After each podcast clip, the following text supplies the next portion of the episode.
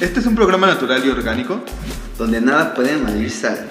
Hablamos todo tipo de temas de manera divertida y amena. No buscamos dar lecciones de nada. Pero que se aprendan algunas cosas al azar con nosotros. No olviden seguir al camaleón. Hola a todos. Les damos la bienvenida a un nuevo episodio de La Resurrección del Camaleón. Hoy andamos mágicos Y de manteles largos. y de manteles largos. Y lo dije de una manera bien varonil. No, miren, ahora lo, lo que les tenemos preparado para hoy es Sakura Card Captors.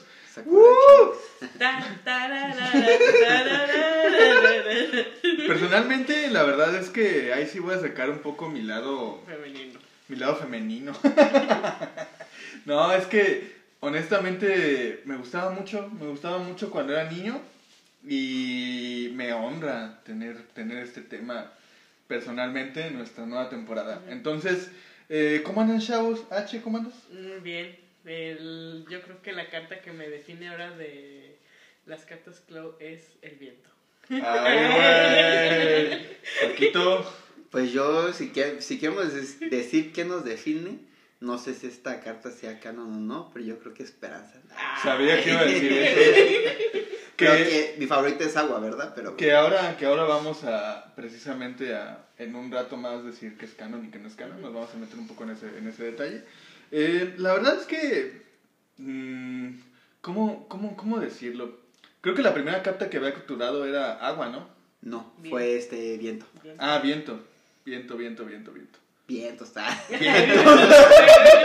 Sí, sí, tienes toda la razón, me equivoqué el elemento, entonces yo sería viento. Por ser el primero. Por ser el primero. Y como es el primero que habla siempre, pues yo creo que sí. Exactamente. Entonces, bueno, empecemos con esto. Nada más unas cuantas generalidades como siempre antes de compartirles nuestro sentir al respecto, ¿verdad? Eh, Sakura Card Captors, pues es una serie de manga escrita e ilustrada por el grupo de mangakas Clamp, que de hecho estas morras son bastante talentosas entre escritoras, dibujantes, Las editoras. La verdad es que son increíbles. También ellas mismas hicieron Code por ejemplo.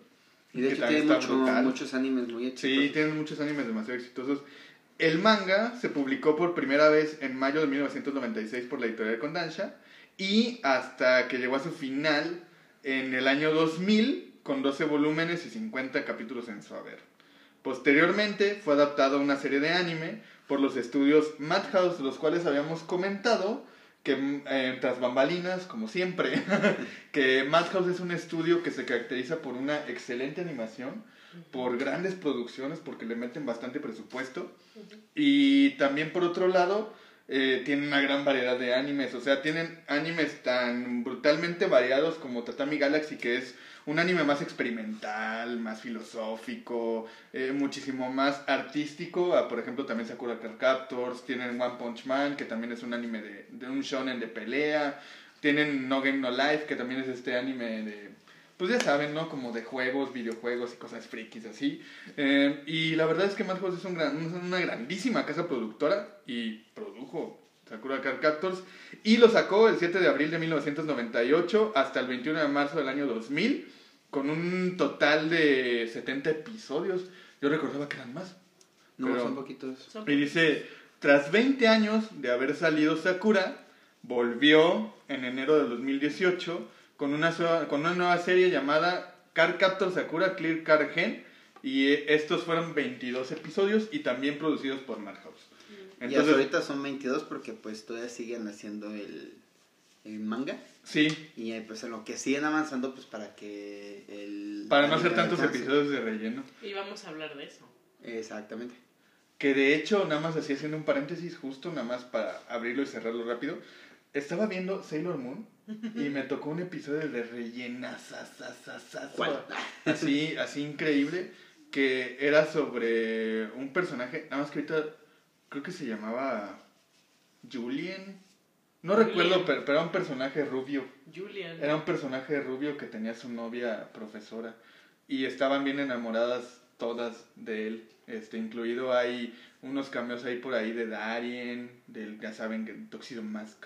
Y todos ellos que eran entre que había como un pentángulo amoroso, porque todas estaban enamoradas de ese fulano y todas le querían llegar, pero después se enteraron que tenía novia y se decepcionaron y ya este lo dejaron de lado. Entonces ese capítulo lo vi y dije, creo que perdí media hora de mi vida, a pesar de que sí me gusta Sailor Moon. Pues hubo en Sakura, eh, hay una que se enamora de un profesor, ¿no? Eh, sí, es esta Rika. Rika. Bueno, eh, antes de seguir con Rika, quiero como complementar un poco el, Comentario. el comentario, el, ¿cómo se dice? Los paréntesis de Coco y, y acorde a lo que estamos hablando, este, no solamente ese capítulo de, de Sailor Moon es este paja, ¿no? Por No, decirlo hay así. un buen. Tiene varios capítulos que van después de, de Sailor Moon, antes de Sailor Moon S, que es con unos como tipo duendecillos. Todo eso es este puro, Sí. es puro relleno. Ah, Sí, Es puro sé. relleno. Y hablando de paja, pues es normal en todos los Sí, en animes, todas las es normal. Y esta versión de Sakura Card Captor Clean Card no es la excepción. Tú, uno creería que esos 22 capítulos son completamente adaptaciones directas del, del anime, pero no. También este trae como uno o dos de relleno. Yo no he visto el, el- el manga de, de, El de Sakura, en el ajá, no lo he visto. Pero cuando estuvo saliendo este, los capítulos, sí me topé en YouTube con varios videos que, de una chica que hace como reseñas y la- las comparaciones del capítulo contra, contra el manga. Y en uno de esos había mencionado cuál era el capítulo de relleno, porque creo que traía uno o dos para que avanzara un poquito más la, la, la historia y como detenerse en cierto punto que ahorita se quedaron en los 22 mientras el manga sigue, sigue avanzando. Sí, y de hecho, por decir, en el, ahora ya entrando en materia de nuestro tema, pues en el manga eh, son 12 volúmenes de, de- con 50 capítulos en total y estuvo alrededor de 4 años precisamente en circulación el manga. Cuando se adapta al anime, pues sí tienen ciertos rellenos, porque las cartas Clow en el manga son solo 19. Y en el anime son son 52. 53. O sea, Sí. porque la carta Esperanza de la que acabas de hablar no es canon. De hecho, sí es complemento de, de las adaptaciones. Que ya la están haciendo canon. Sí, la empezaron a adaptar para canon, pero en ese momento eran 53 cartas. Imagínate, son 34 cartas más. O sea, lo que está chido es que las Clamp entraron de editoras, de diseñadoras y todo, entraron como asesoras pues en el ambiente, en el ámbito del diseño, de la escritura, de la dirección, de todo lo demás. Entonces, la verdad es que sí son diseños originales de la producción de Madhouse, pero coordinados por las Clamp. Entonces eso también tiene cierto, ahora sí que, pues cierto valor, aunque pues uno que dice son 19, pues, y luego te ponen 50, pues, No, y mejor, si uno se quiere leer el tarot con las cartas de Sakura, Sí. pues tiene varias donde, donde sacar. Y por ejemplo, bueno, yendo un poco a lo que había comentado Alex, este, en torno a la situación de, de Rika con el profesor Terada, en el anime, este, sí es una, un romance, porque esta Rika es la que le gusta el profesor, el profesor Terada, pero no le corresponde tanto, y aquí vienen también un poco las diferencias entre el, El anime manga. y el manga, porque del manga... Hasta se Ah, no, no, no, todavía no. A donde sé, no. Pero yo no sabía esto. Pues esto, ahorita que investigando, exactamente, hasta Sí. ahorita que investigué, Sí. estaban comprometidos. No, y fíjate que lo curioso es que cuando le preguntaron a las Clam qué onda con todo eso, porque al final fue difícil adaptar o quitarle un poquito eh, la estructura que tenían ellas de romance en Occidente, ajá, censuraron o, a- o hicieron ambiguos muchas cosas en la adaptación. Entonces, tanto al anime como en el, en el manga, digamos, ya cuando se estuvo distribuyendo en Occidente, ¿no? Y a mí lo que me parece bien interesante es que cuando les preguntan a ellas cuál era la intención precisamente de, de las relaciones amorosas, que ellas querían que las minorías se sintieran identificadas. O sea, hablar de temas que no eran pues muy bien vistos en Occidente, como este compromiso de una chica menor de edad con un adulto, que de hecho en Asia se da, 11 y 20 en Asia se da mucho, y que era el caso de, como dijiste, lo de Rika, el caso de Tomoyo, que está completamente enamorada de Sakura, pero ella siente el amor más puro y auténtico del universo de Sakura y de, y de la vida, cabrón. Este, porque ella es feliz con que Sakura encuentre a alguien que le haga feliz. Su felicidad. Y de hecho eso lo pusieron súper ambiguo en, Sí. en el anime, y también en, al- en algunas adaptaciones al español Creo, también. creo que es un poco más la, la percepción, porque al menos, al menos yo lo que recuerdo desde que empecé a ver Sakura Card Capture, pues, iba en la primaria básicamente, y obviamente ustedes lo saben y ahora nuestros escuchas van a saber lo que es. Sakura es mi personaje favorito, es mi caricatura favorita, es mi anime favorito, es, mi peli es de mis películas favoritas porque tiene ese encanto, no solamente el, el anime en sí o el manga en sí, o Sakura como personaje, sino es todo, es este, todo este complemento. Y por ejemplo, a lo mejor entender de que hay una relación entre un adulto y una menor, independientemente de la situación como se está viviendo en ese país, tú mismo lo estás diciendo, en el manga te están diciendo está comprometida. O sea, comprometiendo es un tanto que sea un romance a escondidas. O sea, incluso hasta uno se puede poner a analizar, exactamente, se puede poner a analizar otras culturas en las que básicamente las familias para unirse, pues dicen, no, mi hijo de tal edad se va a casar con tu hija de, de tal edad, que hasta en los Simpsons lo hicieron, en el caso de Apu. Sí. Apu este, iba a estudiar la, la universidad en Estados Unidos y su prometida que tenía 8 años, este, cuando se despide de ella, esta Manjula, pues sí, fíjate, son situaciones dependiendo de la cultura. Y lo curioso también que pasa aquí con, con esta, este anime, caricatura, manga, lo que quiera llamarle de Sakura Card Captor, es este tipo de amores que te puedes topar este, en, en la vida quizá. Sí, inclusive también la relación entre, ay, se me el, el nombre de la reencarnación de Claude. Eh, este, Eriol, Elliot. También Elliot y su secretaria también tienen una relación así. tu secretaria. ¿O qué era? No, de- es la maestra. Ándale, la maestra. Que, que la maestra también es enamorada de Toya. Tenían... Es que lo que es curioso después es que en la interpretación en una entrevista en las Clamp, eh, porque también de repente dije, yo me acordaba que también era así como de Toya, bueno, en, en el anime como que te lo ponen así, pero luego en el manga hay acercamiento entre Toya y Yukito. Sí. Sí, O sea, y hay, hay, hay una relación homosexual clara. entre ellos. Ah, es es súper clara. O Sí, sea, y- sí, sí, sí. Y mucha gente, o sea, incluso independientemente de la orientación sexual que uno tenga, es una de las parejas como favoritas porque ves ese, ese apoyo. Y bueno, hablando digamos, de estos romances, ¿no? ¿Qué es lo que pasaba en, en el caso de Sakura y Shaoran para con Yukito? Que incluso Yukito les explica que es, esa, es esta atracción de la luna. Pero en el caso de Toya no es así, o sea, también Toya sí es un amor o esta preocupación por querer ayudar este, a personas que lo necesitan, a seres que lo necesitan, porque pues investigando me topé con esas situaciones y que Toya sabe que Yukito no es humano, pero Sí. realmente no es esta atracción este, como lo pasó con, con Sakura y con Shaoran, sino que es un amor real. No, inclusive Toya después, eh, que perdonen los amigos, pero pues spoiler alerts, ¿no? Bueno, a esas alturas no podemos decir Sí, que hay sí, spoiler, sí. a menos que hablemos de Clean Car, ¿verdad? Porque... O que vivan abajo de una piedra y que no sepan, nunca la hayan visto. O no investiguen. Porque hay Pues, cosas que decir. Sí, sí, sí. Y aparte también estamos nosotros siendo muy básicos para que la gente que le interese, por ejemplo, pues vea, por decir, a pesar de los spoilers, hasta qué punto llegaron ahí. O sea, y Toya, de hecho, lo interesante con ese personaje es que en apariencia, como que siempre te dan a pensar que él no sabe absolutamente nada de todo lo de Sakura. O sea, siempre, siempre como que te lo dicen que es solamente el hermano castroso, que todo el tiempo nada más la está molestando y menospreciándola, ¿no? Pero en realidad Toya la cuida todo el tiempo.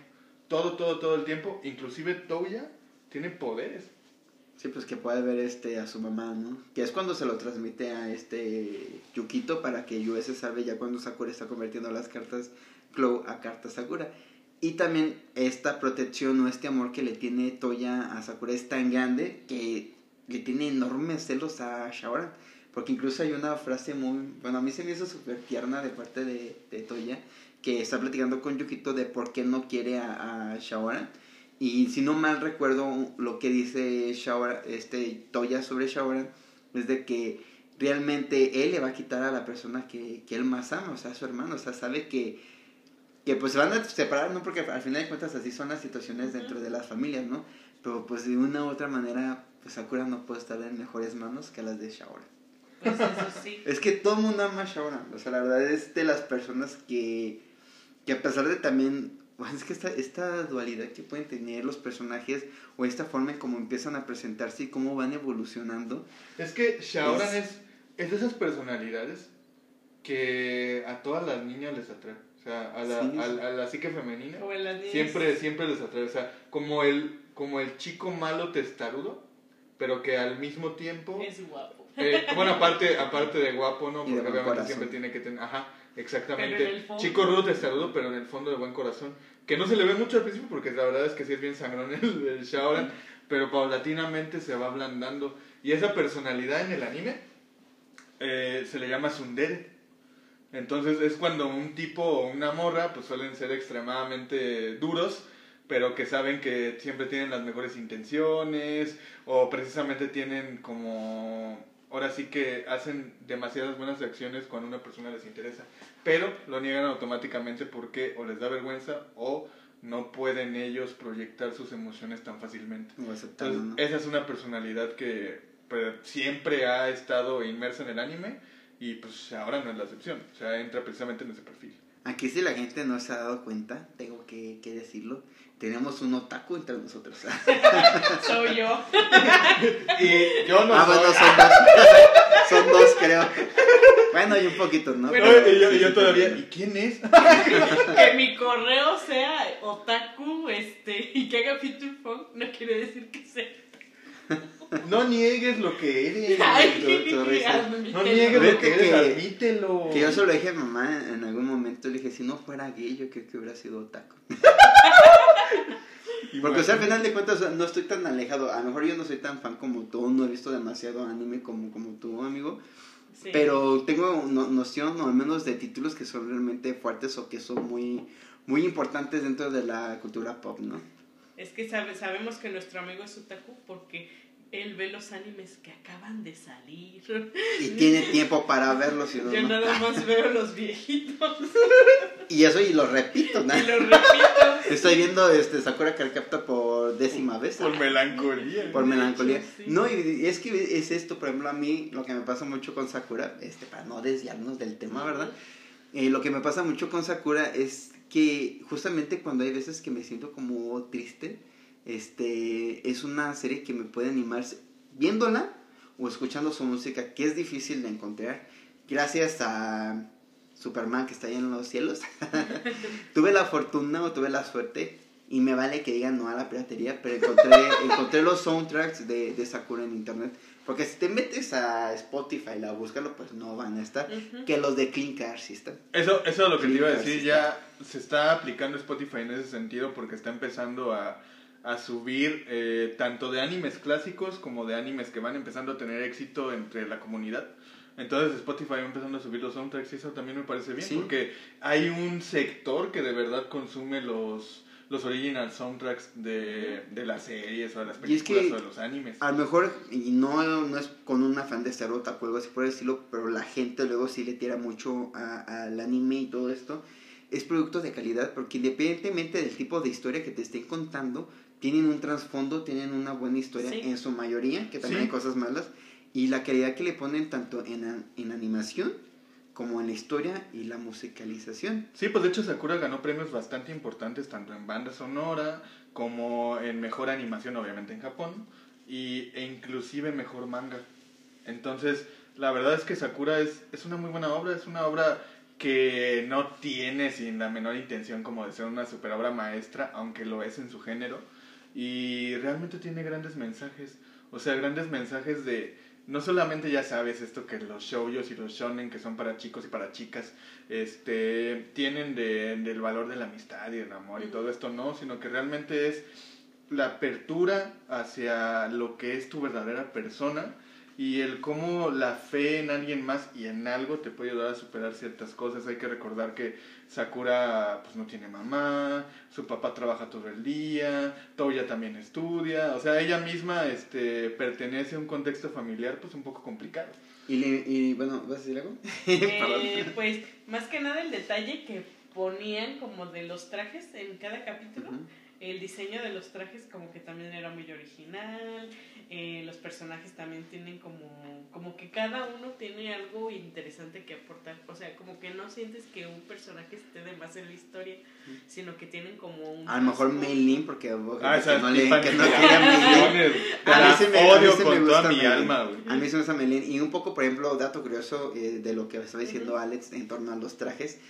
Por ahí yo tenía entendido que cuando estaban creando a Sakura, la idea era hacer algo similar a lo que es Sailor Moon.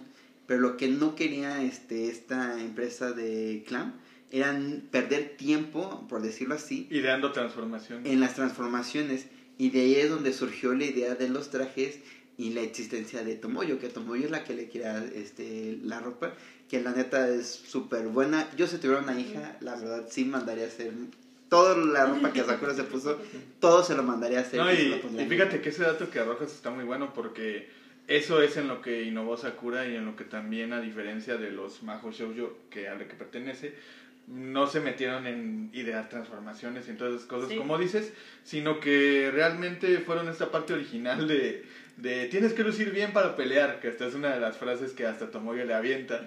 Entonces, Y es por mí- el amor que le tienen. a mí me parece súper increíble que le diseñen los trajes, que se los ponga y que pelee así. O sea, es muy original la idea porque pues no se está transformando, ya no lo necesita, pero realmente se están burlando un poco o están haciendo una crítica a la tradición de la chica mágica. Y eso la verdad me agrada bastante.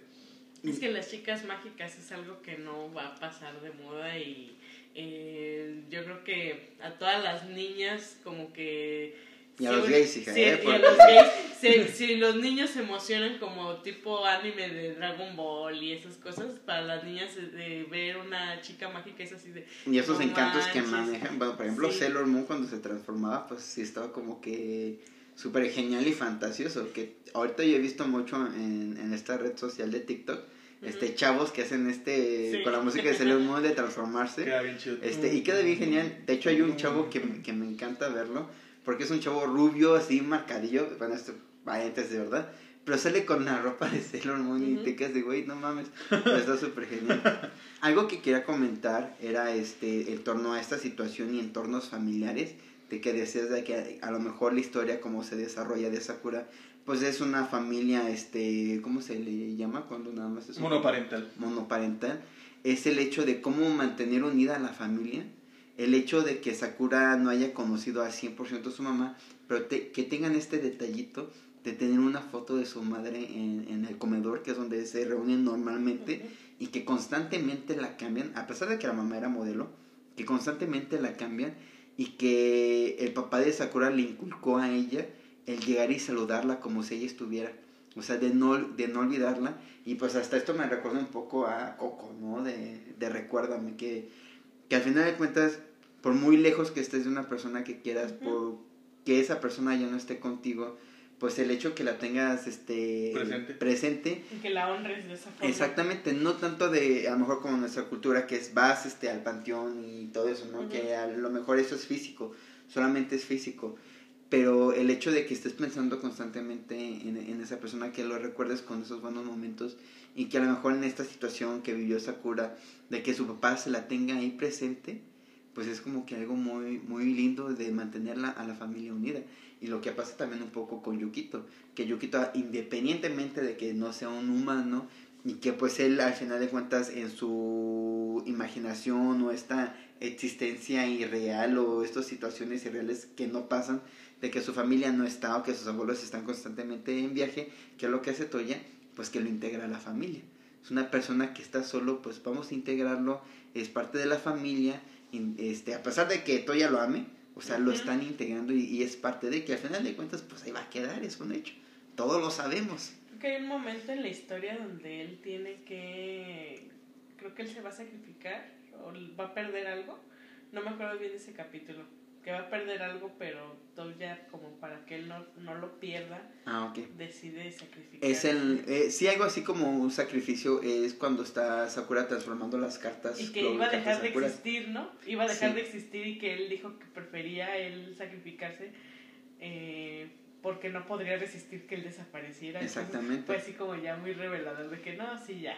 Sí, o sea, y lo sabes por qué. Porque es este hecho de que Sakura no tiene la suficiente energía por el momento de estar transformando todas las cartas a cartas Sakura para poder alimentar de su energía a este Yue y a este Kerberus. Que Kerberus, que es Kero, este, puede hacerlo por el sol, porque lo rige el, el sol. Y ayuda la luna. y ayuda la luna, pero no es tanta la energía que, que puede este, atraer que, que empieza a tener estas, eh, es- esta como desaparecer, porque hay momentos en los que puede que esté desapareciendo y Toya se sacrifica, sacrifica sus habilidades, Ah, el poder, sí. el poder ver a su mamá, porque él, él está consciente que no va a volver a ver a su mamá, pero para que este Yue siga existiendo, para que Yukito siga, siga existiendo.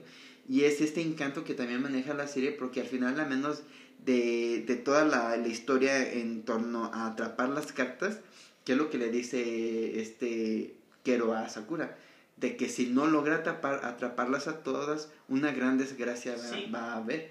Y que, que lo que tú te imaginas es de que, no sé, el fin del mundo, el destrucción o cosas así por el estilo. Y cuando llega a este punto que es la batalla final, que tiene este enfrentamiento con Yue, que es lo que ella visualiza, un lugar donde ya no hay amor, donde no, no hay esa unión.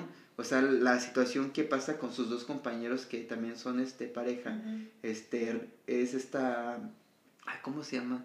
El que siempre cuenta chistes y se lo se burla de todos y la otra niña, se me olvidó su nombre. Ah, ya sé cuál. Ya sé cuál pareja dices. Pues sí, bueno, se me ven nombres, si se me vienen a la, a la mente los digo. Pero no solamente chistes, sino que también es bien mentiroso. Sí, es bien mentiroso. Y, Pero se me olvidó cómo no, y de hecho yo tengo un compañero de trabajo que es, bueno, ¿Qué es él? Sí, podría ser, pero te voy a decir por qué. Yo se lo he dicho, te dicen las mentiras con una seguridad que se la crees. Y es lo que pasa con, con, es- con este personaje.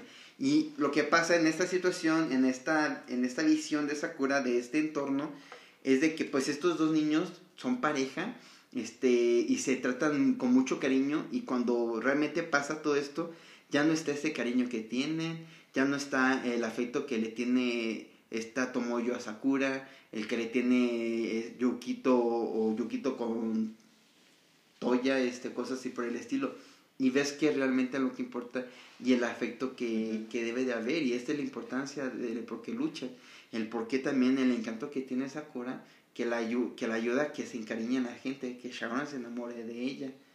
Y también eso está bien chido, fíjate, porque por ejemplo al principio la serie y el manga te manejan que Sakura está plenamente enamorada, obviamente platónico en el sentido literal, no platónico en el sentido Platónico. vulgar que lo entiende la gente. Sí, Eh, es un amor platónico hacia Yukito idealizado. y un amor idealizado completamente, o sea, ella está enamorada porque, güey, también, seamos sinceros, todos los malditos tipos y tipas que salen ahí, pues como es un animu shoujo, güey, pues obviamente tienen que estar hermosos, güey. Entonces, pues también Yukito y Yuen, pues están bellísimos los güeyes. Hiragisawa se llama el niño. Ah, Hiragisawa, sí es cierto. La niña no, no, Sí, sí, ahorita me voy a acordar de ella. Y- A ver, ahorita la buscamos. Y pues Sakura siempre, siempre, siempre, siempre suspira cuando ve a Yukito. Cualquier cosita buena que Yukito hace, porque obviamente es buena, es un buen ente, pues obviamente ella lo toma desde la perspectiva de adolescente enamorada.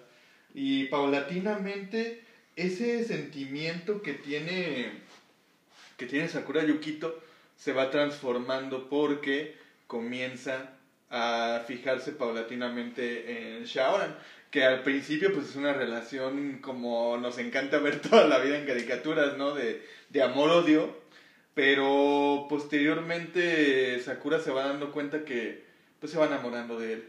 Y Y Yukito pasa a segundo plano. Ajá, Que es- sí, es hiper despistada. No, y no solamente tardó, sino que en el anime, spoiler alert también, o sea, en el anime, en las películas, nunca estuvo clara esa maldita confesión. Nunca, nunca ¿De cuál? le ¿De la de- respondió a Shaoran Ah, eh, Sakura. O sea, Bueno. porque por parte de Shaoran sí se lo dice. Sí. se lo dice, inclusive Sí. el maldito oso está de testigo. Y luego aparte eh, resulta que en Clear Cargen continúan con esa parte precisamente, pero lo dejan a un lado. O sea, entonces esa maldita ambiguación, ambigüedad, ah, ya ni siquiera sé lo que estoy diciendo. Del coraje. de- del coraje eh, que mantienen entre la relación de Sakura y Shaoran a pesar de que es mutuo el sentimiento, no tienes una idea de cuánto me castra, o sea, ver amigo. películas, ver capítulos, ver anime, este, y que no lleguen a un resultado concreto, yo digo, ¿por qué? Diablos lo que me faltaba, como dicen Pero, por ahí. amigo, al menos yo lo que tengo entendido es de que en el, en el anime, en el manga, Sí, sí, ya. cuando ya se está yendo Shaoran, esta Sakura va y le, y le dice y le confiesa y le entrega el oso. Shaoran había hecho un oso gris, si no me Sí, equivoco, sí. y Sakura le entrega otro oso con alas. En, Oh, el, en, el, ma- en el manga Sí, sí, viene eso. Sí, sí, sí, es cierto. En la caricatura, solamente cuando se está yendo este, este Shaoran, Sakura va y se despide de él y se va. Y, Sakura pues se queda pues ahí este, en el aeropuerto esperando. Pero viene, después de eso, viene la película de la carta sellada. Y cuando viene toda esta situación que está pasando, de que hay una última carta que tiene que atrapar y transformar, y que empieza esta carta a robarse todas las demás cartas, y al final de cuentas, ¿qué es lo que tiene que pasar? Que tiene que sacrificar lo más hermoso que ella tiene para poder este, atraparla. Al final sabe que a quien tiene que sacri- sacrificar es a Shaoran. Y cuando logra este, la carta este, de la nada, quitarle todas las cartas a Sakura y tienen este pequeño enfrentamiento, al final la carta se apodera de Shaoran y Sakura pues sabe que, que va a perder al hombre de su vida porque Shaoran dice que va a perder ese sentimiento y para esto sale la carta del amor que es la última la primera carta que ella transforma al final del último capítulo de del anime ori- o bueno del anime como en sí original y es cuando sale esta carta se une con la carta sellada de la nada y crean la carta esperanza y de hecho está súper lindo este, esta situación donde están en esta como torre o algo así. Y que Sakura le dice, no, no me importa lo que, lo que pienses a mí ahora, pero pues eres la persona más importante para mí. Y luego como que lo más lindo que le que voltea a Sharon y dice, para mí también. Y así como que súper lindo, ¿no? Y para, sí, o sea, está- súper lindo porque es como que se vuelve algo tan, tan tierno y tan real. Porque, o sea, a mí Sakura me encanta. Yo siempre lo he dicho, si Sakura fuera una persona de carne y hueso, o sea, no sería lo que soy. O sea, yo sí andaría con ella. Puros lengüetazos. Sí, Puros pero lengüetazos. Y por ejemplo, lo que pasa ahora que está saliendo este Clean Car, eh, se, se hizo un Nova, que es de 25 minutos, que es la adaptación del último capítulo, tal cual como es el último capítulo del, del, Del del manga. manga. Que es cuando Shaoran se va y le da el oso y Sakura le entrega la, la- el oso con las alas. Y empezó a salir todo esto de que era canon y que no era canon, que si la mamá de Shaoran no era, no era canon en sí, porque al menos en el manga nunca había salido Sí, ¿no? representada, que ahorita ya la fecha ya salió, ya salió este, estuve viendo un video este en, en- ayer y antier, y salió que ya había, ya habían hecho una mención de, de ella, porque solamente la mamá de Shaoran había salido en la primera película de Sakura Card que es cuando ella va a, a Hong Kong, Hong Kong, y otra de las cosas era de si sabían o no, si esta carta o los eventos de la carta sellada eran canon, y si lo es, o al menos en el anime, sí lo hicieron canon. Porque no hay un capítulo en, en el que no lo marcan así, pero hacen la, men- la mención La de los sucesos y de los cambios que hubo, porque obviamente donde se crea este, todos los eventos al final de la carta sellada, es donde estaba la casa de Ariel. Y pues según derrumban la casa de Ariel y luego está el parque de diversiones y te hacen una confusión súper extraña porque el parque de diversiones desapareció y está otra vez la mansión de Ariel y es donde vive esta chica nueva que, que ingresa a la escuela Sí, ahora en sí, sí, clínica. sí. Y uno se creía como que, oye, o sea, ¿qué está pasando? O, o magia a final de cuentas. ¿no? Que de hecho Pero ya todo es se hace, se hace precisamente este halo de misterio en Clear Card de pues quién es esta chica, que hasta inclusive tiene un nombre parecido a, a, a Sakura.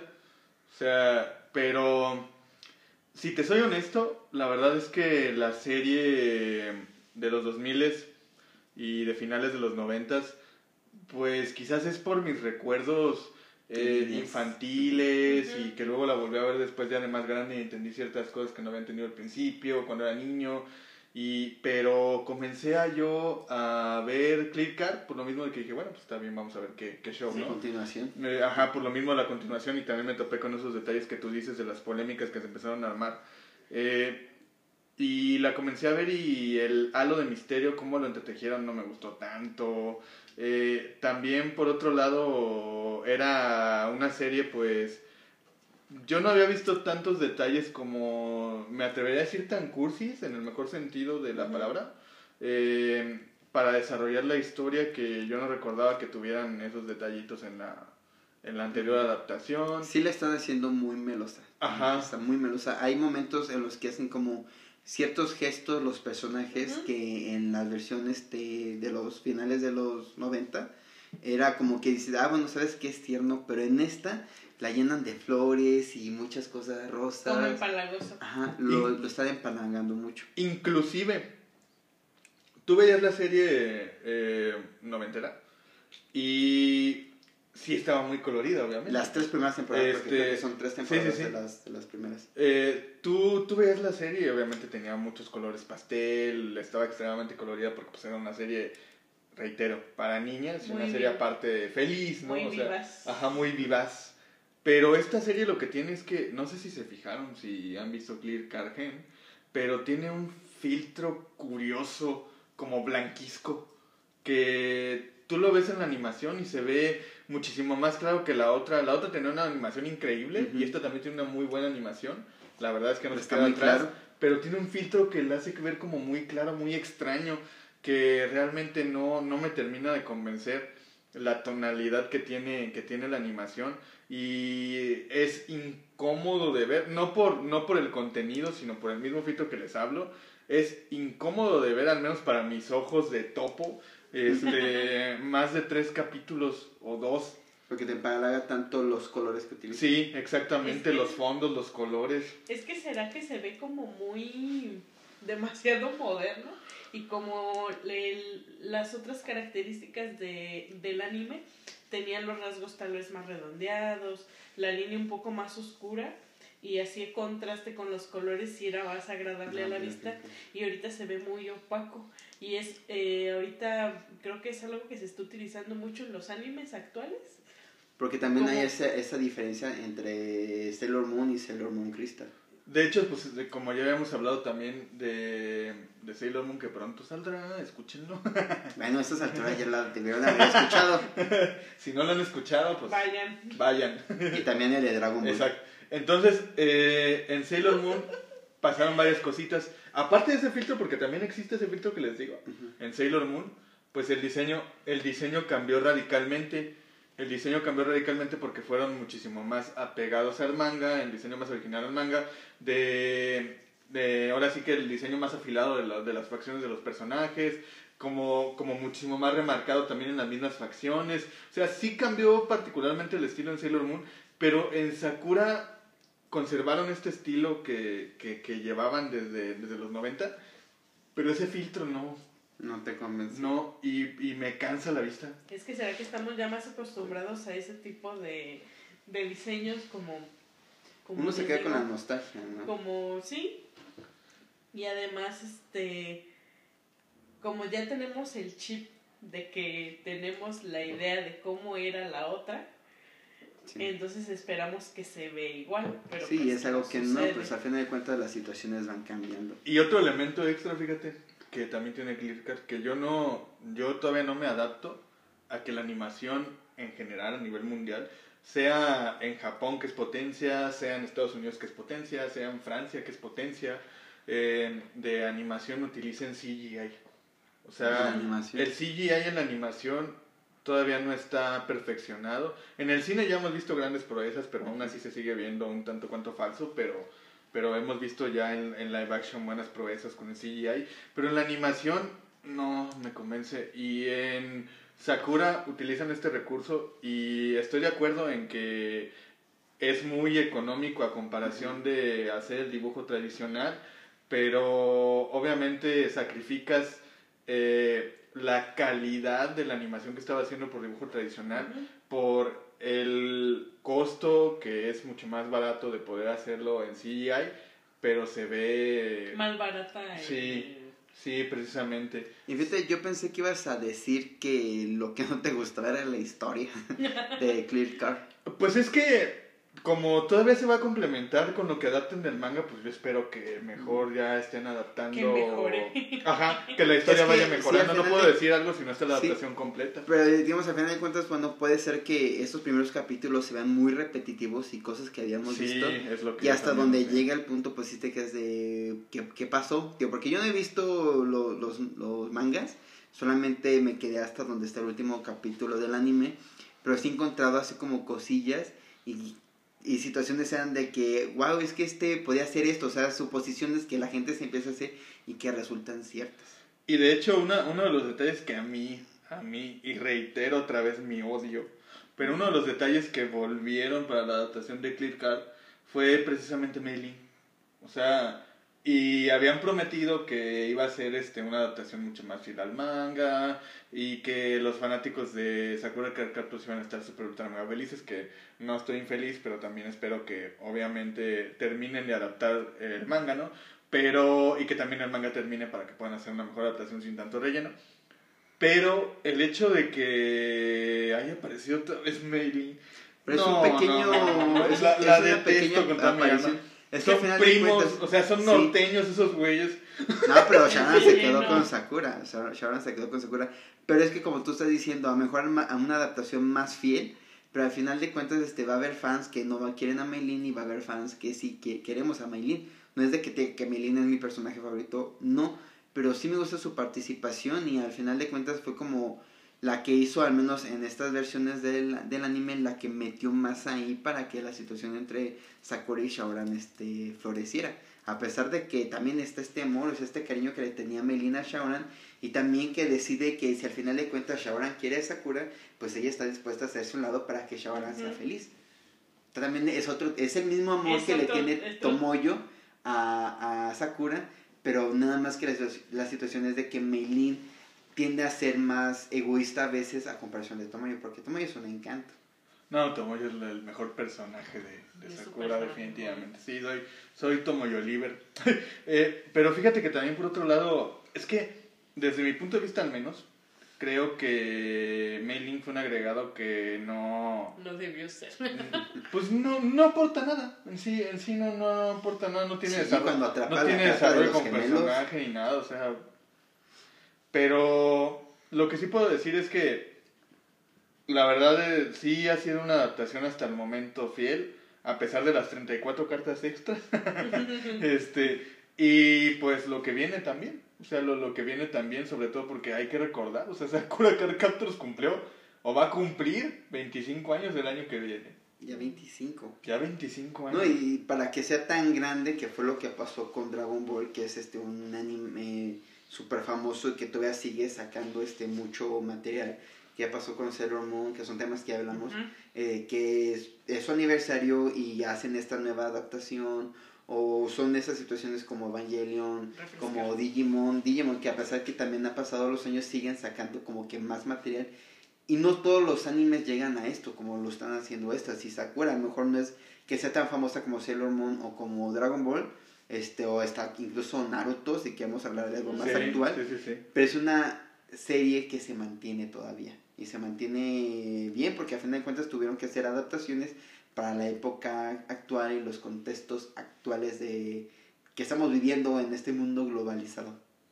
No, de hecho sí. La verdad es que yo lo que... Ya saben, mi perspectiva al respecto de las cosas retro y eso, ¿verdad? Toda la vida siempre me he peleado. Pero creo que Sakura Card Captors es como una de esas obras atemporales. O sea, y... Y, es que es continuación, y- no es sí, un refresh. Exactamente, exactamente. Eso es lo que... Eso es lo que por eso mi mente automáticamente perdona el hecho. O sea, de que sea una continuación, de que sí, precisamente eh, le haga un homenaje, se haga un homenaje a las Clamp y a la obra, y que al mismo tiempo pueda tener nuevos adeptos, ¿no? Nuevos fans, que quizás ya lo conocieron por Click Arcane, pero ahora van a conocer que hubo un anime hace 20 años, y que el manga también se publicó hace 20 años, y que van a estar empezando a consumir todo lo que venga de Sakura.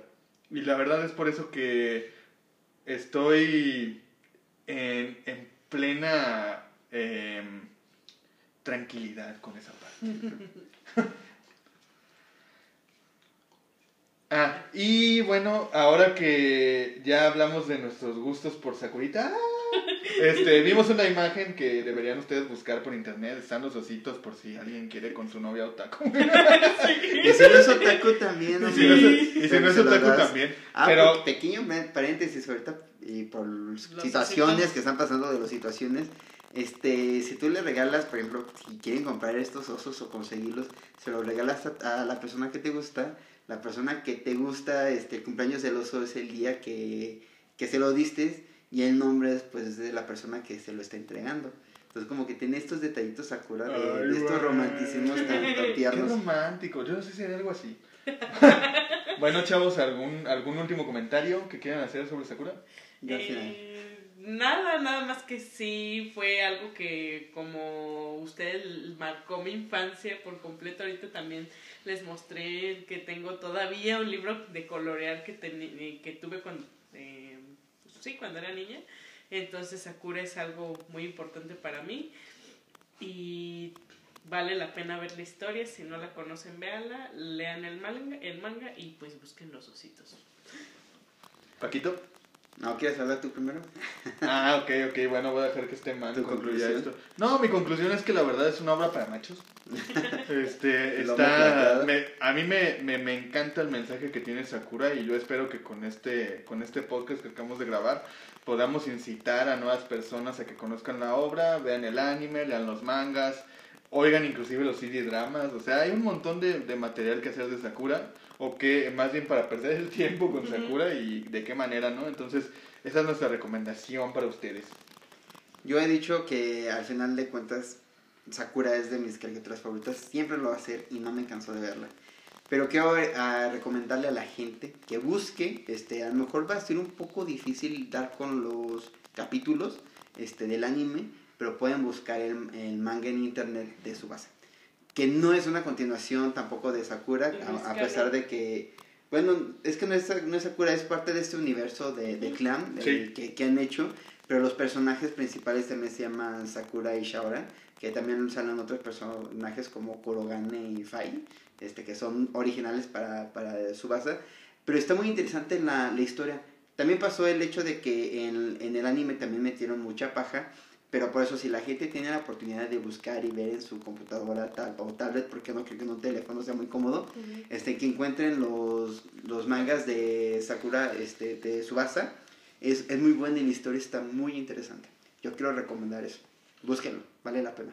Bueno amigos, ya lo oyeron, busquen todas las recomendaciones anteriores y nos despedimos. Bye.